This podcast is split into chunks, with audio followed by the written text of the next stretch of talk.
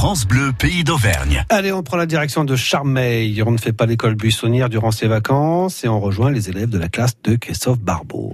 La journée sans portable, c'était le 6 février dernier. On a élargi le débat en s'interrogeant sur l'omniprésence des écrans. D'ailleurs, à ce propos, pourquoi utilisez-vous des écrans, les enfants? Pour euh, jouer, pour faire passer le temps, et puis voilà. Pour regarder des films?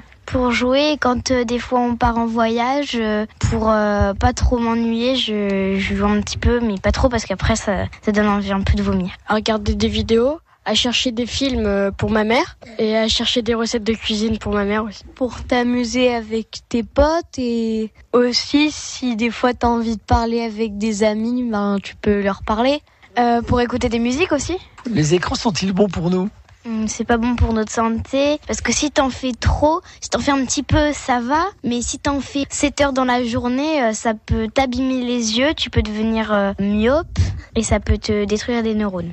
Aussi, si tu restes trop longtemps et pas ton cerveau, il réfléchit plus. Quand il y a trop de lumière, ça te fait mal aux yeux et tu peux te tordre les cervicales. Si tu joues tout le temps sur une tablette, vaut mieux pense jouer sur une télé. Ça existe des options sur les tablettes, ça s'appelle un filtre de lumière bleue et ça évite que ça te fait trop mal aux yeux. Quand on joue trop longtemps sur un écran, la nuit, on n'arrive pas à dormir. Quand tu regardes trop la tablette et euh, après le cerveau il te rate ici, tellement que tu regardes trop la tablette.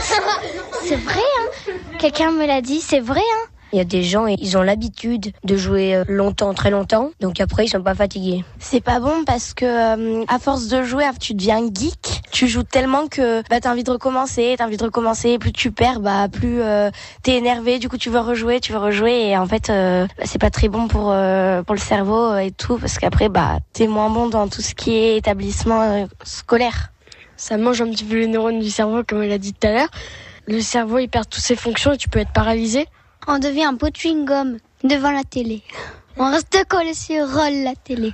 Ce qu'il faut te dire, qu'avant, au tout début de l'histoire, il n'y avait pas tout ça, alors que nous, on a plein d'écrans, on a plein de fonctions, on a plein de trucs comme ça.